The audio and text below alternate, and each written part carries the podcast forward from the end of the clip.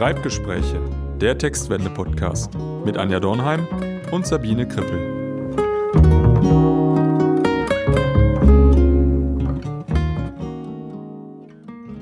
Ein herzliches Willkommen zur nächsten Folge der Schreibgespräche. Wir sind weiterhin noch in den Niederlanden in unserer Workation und arbeiten gemeinsam Sabine Krippel, die mir gegenüber sitzt. Und Anja Dornheim. Wir haben uns überlegt, dass dieser Anlass doch wunderbar ist, um das Thema, was ist eigentlich typisch an unserer Sprache, einmal aufzugreifen für unser Gespräch.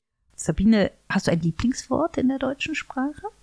Also ich finde Flaumweich ganz toll. Flaumweich. Wann benutzt du denn Flaumweich? Wann ich das benutze? Ja. Du hast mich nicht gefragt, welches Wort ich oft benutze. Ich finde das Wort einfach total schön, weil ich mir so viel darunter vorstellen kann, weil da was beschrieben wird, was ich eigentlich fühle. Mhm. Also ich benutze das natürlich nicht, wenn ich Texte beruflich schreibe. Ich schicke meinen Kunden auch keine flaumweichen Texte. Mhm. Und was ist deins? Also mir gefällt zum Beispiel das Wort Kulturbeutel. Ja, So Kultur- schön. Oh, da muss ich mich ja dran. Da erinnere ich mich an meinen Englischlehrer in der Schule, der gesagt hat, die Deutschen sind schon komisch, die tragen ihre Kultur in einem Beutel. Beutel. Das ist verrückt, ne? Dass wir unsere Waschutensilien in einen Kulturbeutel packen. Da würde ich gerne mal wissen, wo das Wort herkommt. Vielleicht sollten wir ChatGPT mal dazu befragen. Apropos ChatGPT, ich habe die KI auch gefragt vor unserem Gespräch. Gibt es Satzzeichen im Deutschen, die es in keiner anderen Sprache gab? Und? Und da hat ChatGPT gesagt, ja, zum Beispiel diese besonderen Anführungszeichen Mhm. mit unten und oben. Und äh, ChatGPT wusste sogar, dass die Gänsefüßchen heißen. Auch ein schönes Wort. Also auch gerne Anführungsstriche und Abführungsstriche. also- Abführungsstriche habe ich noch nie gehört. Ja. Anführungsstriche kenne ich aber. unten und dann oben. Guck mal, da habe ich Germanistik studiert Na, und du. BWL und ich habe noch nie von Abführungsstrichen gehört. Ich denke da so, bei Abführungsstrichen muss ich ans Abführen denken. Ja, aber wenn, wenn wir wissen, ne, dass, dass die so besonders sind im Deutschen, dann brauchen wir uns auch nicht wundern, dass die ganzen Programme uns die lange nicht angezeigt haben. Und dass sie auch aussterben. ja, genau. Ja.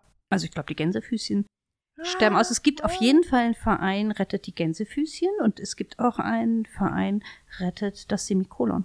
Ja. Und ich glaube, ich glaube beides. Rettet den Kulturbeutel, den können wir auch noch gründen, den Verein. rettet den Kulturbeutel, genau. Aber es gibt ja auch andere Satzzeichen, die haben sogar Verstärkung bekommen, ne? Das SZ gibt's nicht nur klein, sondern auch groß. Wobei ich das immer noch komisch finde optisch.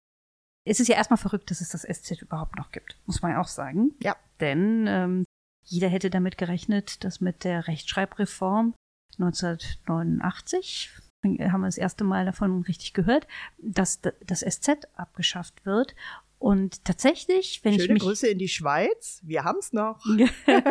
meine ich mich zu erinnern, dass es damals hieß, dass ein Auslöser für die Gespräche der Reform tatsächlich die Abschaffung des SZ war und dass man aber dann im Laufe der Gespräche und Untersuchungen festgestellt hat, dass die Unterscheidung zwischen SS und SZ hilfreich ist beim Lesen, um zu verstehen, wie ein Wort gesprochen wird. Denk an Maße oder Masse. Das ist ja tatsächlich typisch deutsch, dass aus der Diskussion über das SZ direkt so eine riesen Rechtschreibreform wird. Das finde ich, das Na, finde das, ich das, das, weiß ich nicht. Also ich weiß jetzt nicht, ob, aber es war einer von einigen Auslösern. Ich glaube, es war eher die Debatte, dass es einfach unheimlich schwierig geworden ist, diese ganzen Regeln zu ja, ja, begreifen. Ja, da- da haben wir auch- Es gab zu viele Ausnahmen. Es gab ja mehr Ausnahmen als haben wir ja auch früher uns intensiv mit beschäftigt. Aber ich finde es ta- tatsächlich bemerkenswert, dass, dass das SZ auch in der groß geschriebenen Variante jetzt erlaubt ist. Und als es erlaubt wurde, haben sich ja die Typografen unheimlich gefreut,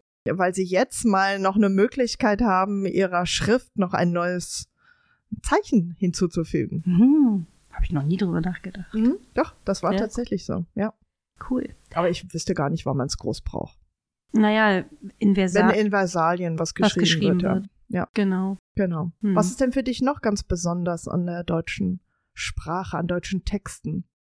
Also ich glaube, das Entscheidende ist, dass wir erstens sehr viele Hauptwörter haben, also mit Komposita auch, mit also zusammengesetzten Hauptwörtern arbeiten. Und die Möglichkeit, Hauptwörter zusammenzusetzen, führt auch dazu, dass man sie wahrscheinlich so häufig und so viel benutzt. Also weiß nicht, ob in anderen Sprachen, ich kenne eigentlich nur das Englische und das Italienische noch, aber die Anzahl an Hauptwörtern im Deutschen ist wirklich enorm, weil wir in der Lage sind, gleich drei oder vier Hauptwörter ineinander zu reihen oder sogar noch mehr.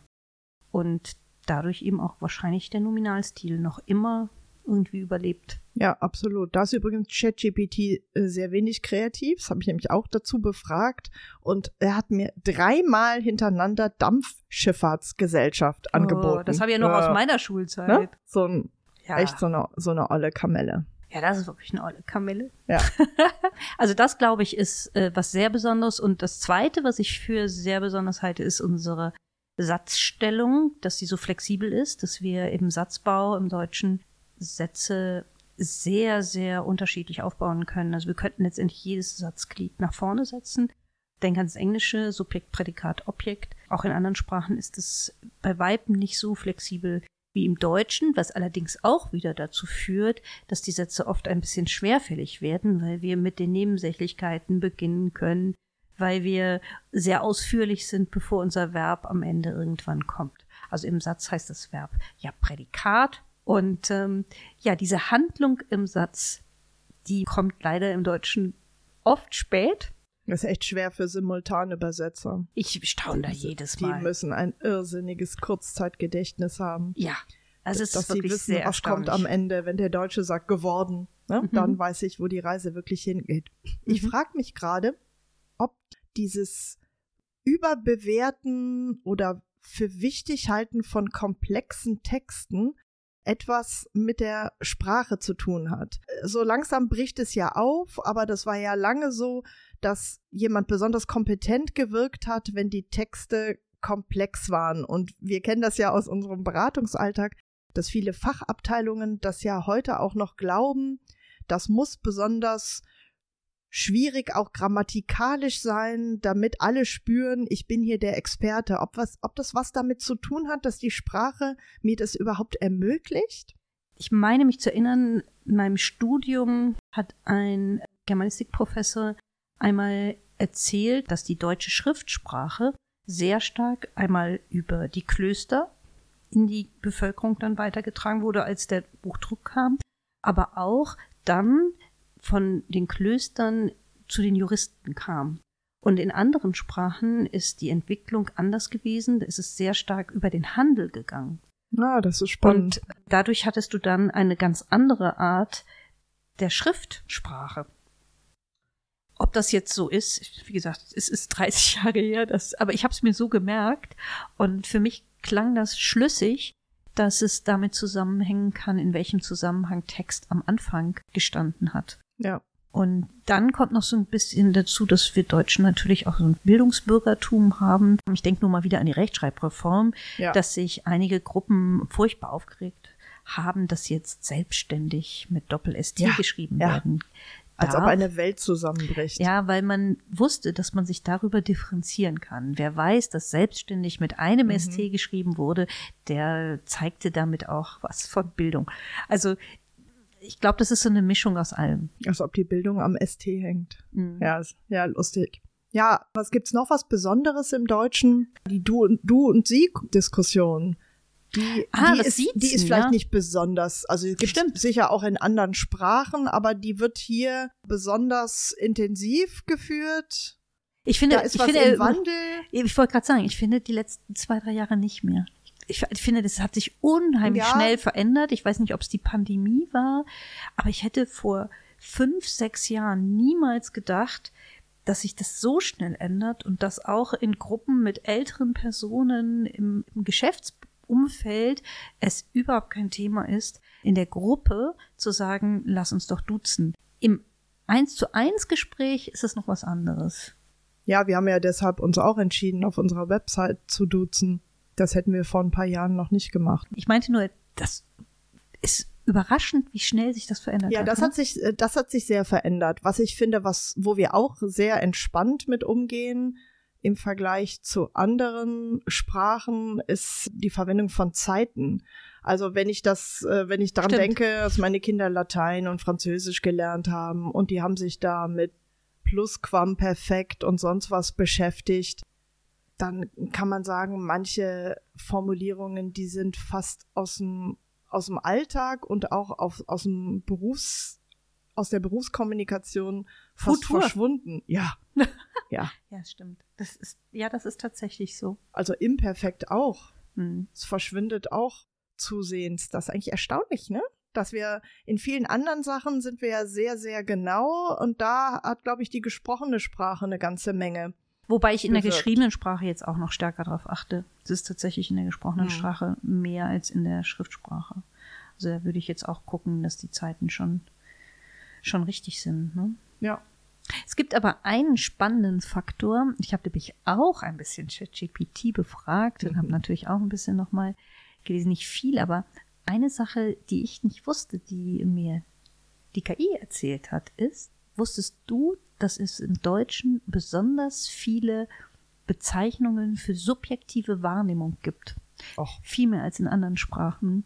Also so Sachen wie mir ist kalt, ich bin satt oder Mm. mir es gefällt mir. Mhm. Das gibt es in vielen Sprachen gar nicht. Was sagt das über uns aus? Naja, ich meine, wir kommen jetzt natürlich zum Höhepunkt unseres Podcasts. Das habe ich mir natürlich Ah, aufbewahrt, super. weil das Entscheidendste vielleicht, ich habe ja vorher gesagt, ähm, besonders entscheidend ist Satzbau und so weiter. Aber worüber wir noch nicht gesprochen haben, ist, dass das der, die, das natürlich einen ganz besonderen Faktor auf unser Denken hat. Denn wenn wir über Geschlechter denken, wir haben ja auch das große Thema Gendern, was Ja. es auch in anderen Sprachen zwar gibt, was ich aber auch die Art der Debatte sehr deutsch empfinde, dann kann man sagen, dass es schon interessant ist, dass wir also dass das haben. Ja, meine Tochter fand das früher mal ganz merkwürdig, dass das Mädchen neutral, neu, also Mhm. ne, neutral ist. Wo, dann hat sie immer gesagt, wieso? Ich bin doch ein Mädchen. Mhm. Das, das muss doch anders heißen. Das verstehe ich nicht. Ne? Weil diese Erweiterung mit Chen eben Ja, und es ist ja auch ganz schwer, wenn du das im Text machst, dann ja, dass im nächsten Satz die Person, die schreibt, sie schreibt, weil ja, die Person ja an Ja. eine oh ja, weibliche Person denkt. Also es ist auch wahnsinnig schwer, das konsequent durchzuhalten, dass es sachlich war. ja, verrückt. Und ich glaube, dass es sehr viel ausmacht. Es ist jetzt keine Gender-Debatte. Es macht wirklich einen Unterschied, ob wir der Mond sagen oder die Brücke. Als Beispiel, es gibt Studien, die zeigen, dass wir Deutschen dem Mond männliche Attribute zuschreiben und der Brücke weibliche. Mhm. Während solche Wörter, meinetwegen, ich, ich weiß jetzt, bei, bei der Brücke weiß ich es beim Mond nicht mehr, aber im Spanischen Bei der Sonne vielleicht auch. es kann die Eben, Sonne ne? gewesen sein, es war ja nicht der Mond, die Sonne. Naja, aber die Brücke, also es war auf jeden Fall was Männliches. Ist aber jetzt egal. Auf jeden Fall, da war es genau andersrum. Ja, also meinetwegen, die Brücke ist im Spanischen männlich und dann hat die, die Brücke männliche Attribute wie stark, Mhm. kräftig und wir nennen so etwas wie elegant, ähm, Verbindend. verbindend oder sonst was. Und das finde ich schon sehr, sehr, sehr spannend. Ja. Aber das werden wir nicht lösen. Nein, lösen nicht, aber es ist ähm, wichtig, dass uns das, dass wir das uns bewusst machen und dass wir auch damit arbeiten können, dass wir zum Beispiel, wenn wir Texte schreiben, uns natürlich schon überlegen, was, was soll mitgedacht werden. Und Mhm. häufig gibt es ja auch Alternativen. Ah, dazu. das, das finde ich ein super Tipp. Im Zweifel mal zu gucken, welchen Artikel haben denn die Alternativen, die es gibt Genau. zu meinem Wort. Genau. Also fände ich, fände ich auch spannend. Hm? Ja, was fällt uns noch zur deutschen Sprache an? Sie hat einen äh, besonderen Klang. Also, ihr wird ja nachgesagt, dass sie hart klingt. Wie empfindest du das? Ich empfinde das tatsächlich nicht so. Es ist ja die Frage, woran mache ich das fest, ob etwas weich oder hart klingt. Ne? Mhm. Woran Mhm. liegt das? Mhm. Ähm, hat das vielleicht auch was mit der Stimmlage zu tun? Hat es vielleicht auch was mit der Geschwindigkeit zu tun? Ja, ich kann es natürlich auch weich und hart aussprechen. Ne? Ich kann natürlich Schrank Mhm. sagen. Ich kann es auch ein bisschen weicher aussprechen wie Schrank. Aber beim Text haben wir ja die Aussprache nicht. Also für, für den, fürs Schreiben ist die Aussprache dann nicht so wichtig. Ne? Ja, manchmal hilft einfach das Vorlesen. Das hat jetzt gar nichts mit dem Deutsch zu tun, aber das ist so ein Tipp, der mir gerade so in den Kopf kommt, dass es unheimlich hilfreich sein kann, den eigenen Text laut vorzulesen, weil ich da erstens sofort merke, wenn irgendwas fehlt, was ich beim schnellen Überfliegen nicht gemerkt habe. Aber ich merke auch, an welchen Stellen ich Luft holen muss, wo ich ähm, Schwierigkeiten habe, richtig zu betonen, weil ich die Struktur nicht sofort verstehe und wo ich auch merke, ob was geschmeidig aneinander passt.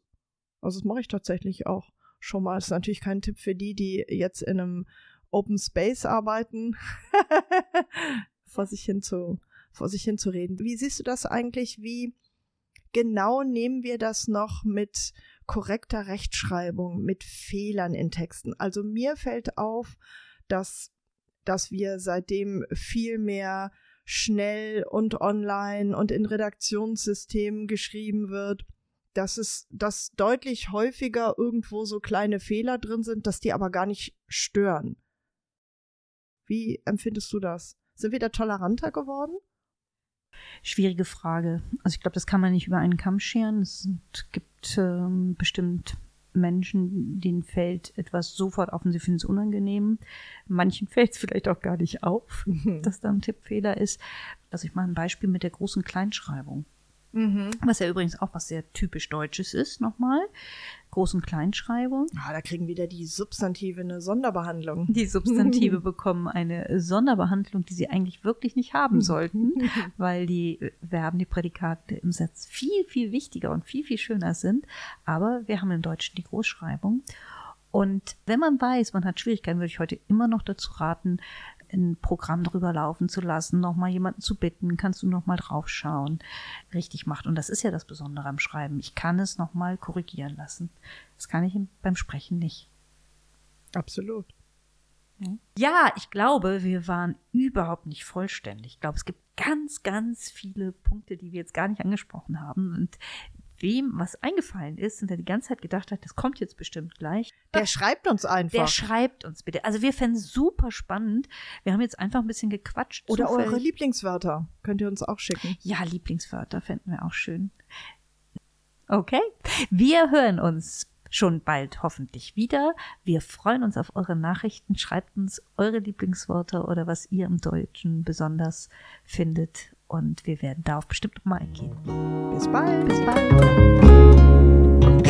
Weitere Tipps und Ideen findet ihr auf dem Blog www.textwende.de. Textwende, damit Kommunikation gelingt, selbst dann, wenn die Botschaften heikel, die Inhalte komplex oder Prozesse automatisiert sind. Beratung, Training und Text.